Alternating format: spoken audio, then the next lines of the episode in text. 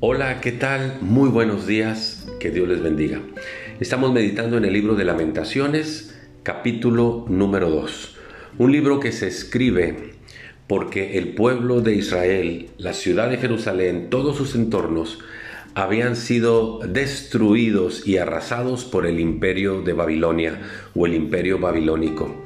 Habían destruido la ciudad, se habían llevado a una parte del pueblo, los pocos que quedaban quedaron en grande ruina, sin viviendas, sin alimentos, sin sus campos, eh, viendo muchos cadáveres a su alrededor, otros llorando la ausencia de aquellos que fueron llevados en cautiverio, y estaba el pueblo en una tremenda desesperación. Y quiero quedarme a meditar en dos expresiones que encuentro aquí, o en una expresión que se repite dos veces. La primera de ellas está en el versículo 3, en la parte final.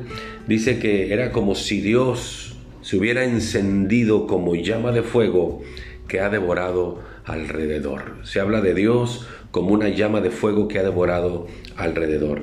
Y el capítulo, el versículo 4, en la parte final también dice que eh, Dios se derramó como fuego en su enojo en la ciudad. Y estas dos expresiones hablan de Dios como fuego. Y ciertamente la palabra de Dios habla de Él como si Él fuera un fuego. Dice Deuteronomio 4:24, Dios es fuego consumidor y eso lleva el sentido de juicio.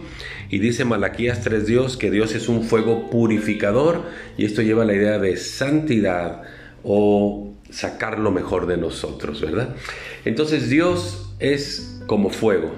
A veces es para traer juicio a nuestra vida y a veces es para purificar, limpiar nuestras vidas hasta que salga lo mejor de nosotros. En los tiempos difíciles se hacen necesarios de nuestra vida. ¿Por qué? Porque nos llevan a madurar, nos llevan a crecer, nos llevan a humillarnos delante de Dios y nos llevan a una dependencia de Dios.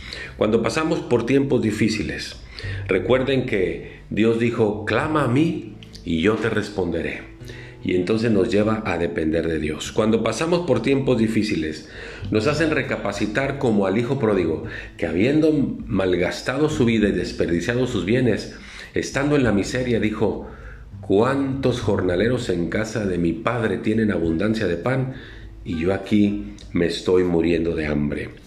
Los tiempos difíciles nos forjan y hacen de nosotros vidas preciosas, como el martillo y el hierro que se encuentran una vez que el hierro ha sido metido al fuego, viene el martillo y lo golpea hasta que queda una eh, pieza preciosa forjada por el herrero.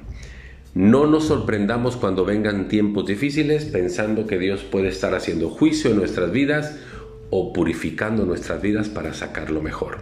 Muchas gracias, que Dios les bendiga.